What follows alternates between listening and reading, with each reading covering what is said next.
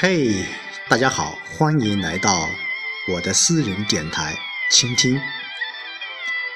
二零一六年的第一场雪，比往日来的更早一点。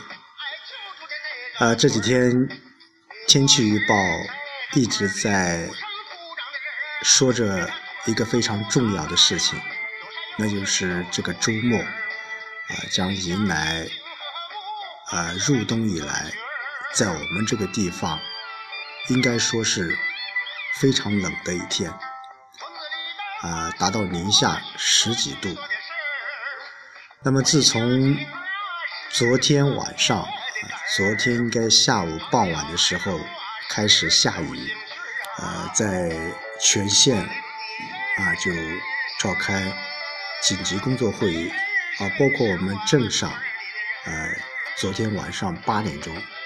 也正在镇政府召开了各个村的主任书记的一个紧急会议，就是为村里面一些危房户要做好妥善的安排。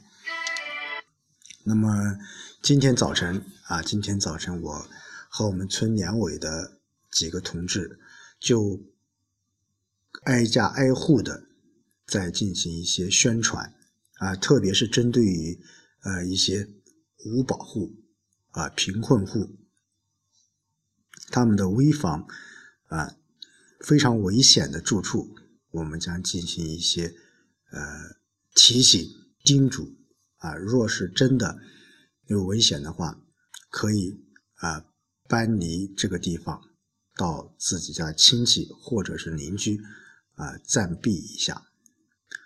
呃，说实话，到村里面工作有一年多了，遇到像类似于这样的事情还真的不是很多。呃，这一次大雪来临时候，呃，我在走访这些呃贫困户或者是无保户的时候，我深深的体会到了，呃，一个家庭或者是一个人在面临着一些。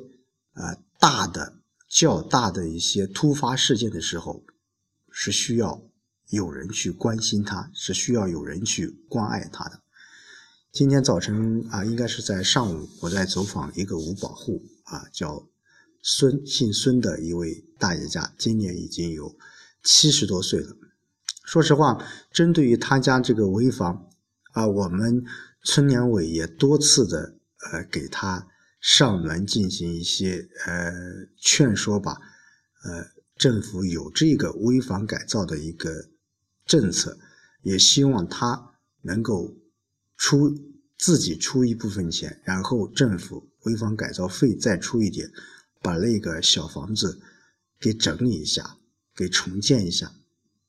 呃，据这个我们村呃主任书记说，其实这位。呃，叔叔啊，他自己还是有点钱的啊。年轻的时候，包括现在，呃，前几年还在外面去打一些临时工啊，也挣了一点钱。嗯，他是一个的的确确是一个无保户，呃，没有亲戚啊，连自己的亲侄子都没有。嗯，我们也多次的劝说他到敬老院去。嗯，但是。我发现一个非常很多很多村里面的一些五保户都存在这样的问题，都不愿意去敬老院。当然原因很多了啊，有的说呃敬老院那个地方很小啊，呃里面还不如我自己家住的很宽宽敞或者是自由，都不愿意去。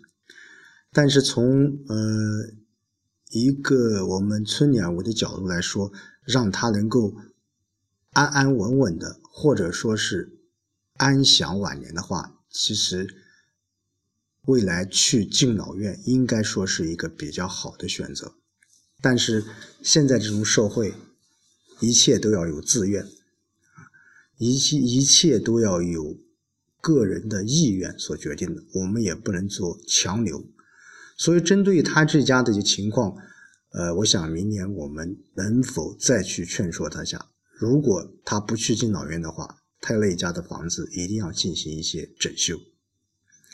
另外，我到了另一家，呃，也可以说是呃危房户吧，嗯，应该不能说是贫困户。其实据讲，啊，他的有两个儿子，啊，一个儿子还是呃中学的老师，啊，还有一个在外面打工。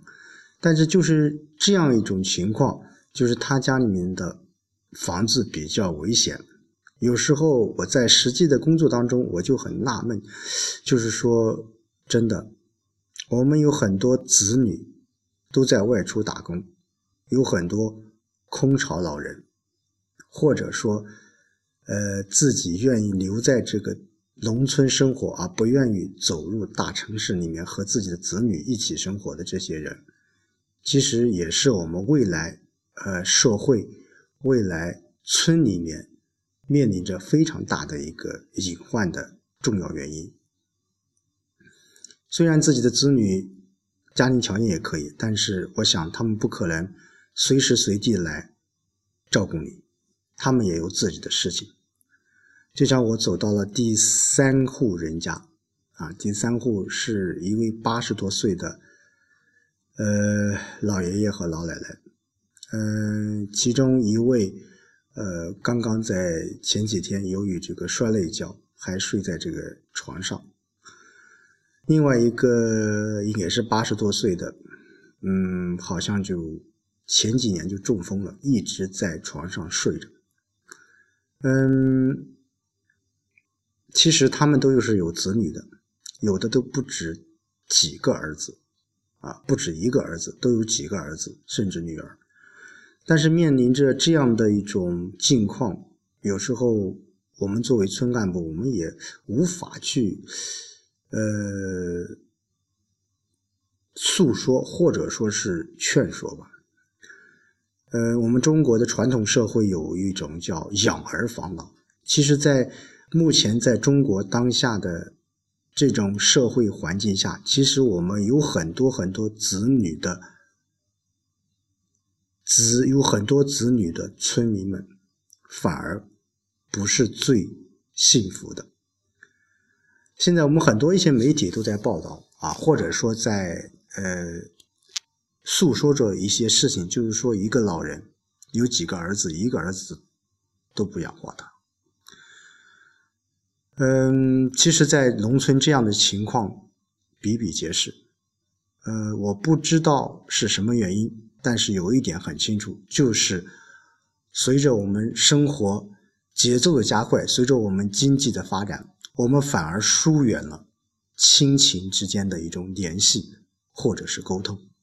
就像我刚才走的第三户人家，他有三个儿子，但好像没有一个儿子来。过问他这件事情，也有三个女儿，也没有过多的去过问这件事情，反而是由我们村干部上门去提醒他。我记得很清楚，上午村书记还呃叮嘱他儿子说，要有险情的话，一定要把他转移出去，转移到你家里面去。他还很轻松的说了一句。呃，应该没事的。呃，今天的雪不是很大，应该没事的。真的，嗯，清官难断家务事，养儿防老，或者说，我们有几个儿子，几个女儿，在现实的生活当中，我们很多人都在外面打拼，都在外面挣钱。呃，所以我在。呃，微信上看到我们同样一位下派书记说了，呃，一段话，我觉得也挺很中肯的，啊，他说建议外出务工的儿孙们，在挣银子的同时，更不不能忽视在家生养你们的至亲。我想这句话其实是有非常呃深刻的道理，两方面，一方面。子女们要生活，要过上体面的生活。另一方面，他们有可能没有更多的时间去照顾自己的至亲。但是，我想，一个电话，一次啊回家，和父母亲交谈的时间是能够抽出来的。咱们村子里人，当然，我想有很多很多一些故事，有很多很多一些理由，我们还是希望能够在过年的时候，我们很多一些在外的打工的一些村民们。抽出你的宝贵的时间，回来看看你们的至亲，看看你们的父母，给他们说上几句祝福的话，或者说陪他们过一段开心快乐的春节。我想，这也是我的期盼，也是我们所有的来自农村的。不仅是农村的所有的父母亲最大的一个心愿。中国讲究团圆，其实过春节现在年味渐渐的淡了。我想有一个非常重要的主题，那就是团聚、团圆。在外的孩子们回到家中，大家一起聚一聚，一起谈谈心，一起聊聊天。我想这比。你挣多少钱，都更加具有现实意义。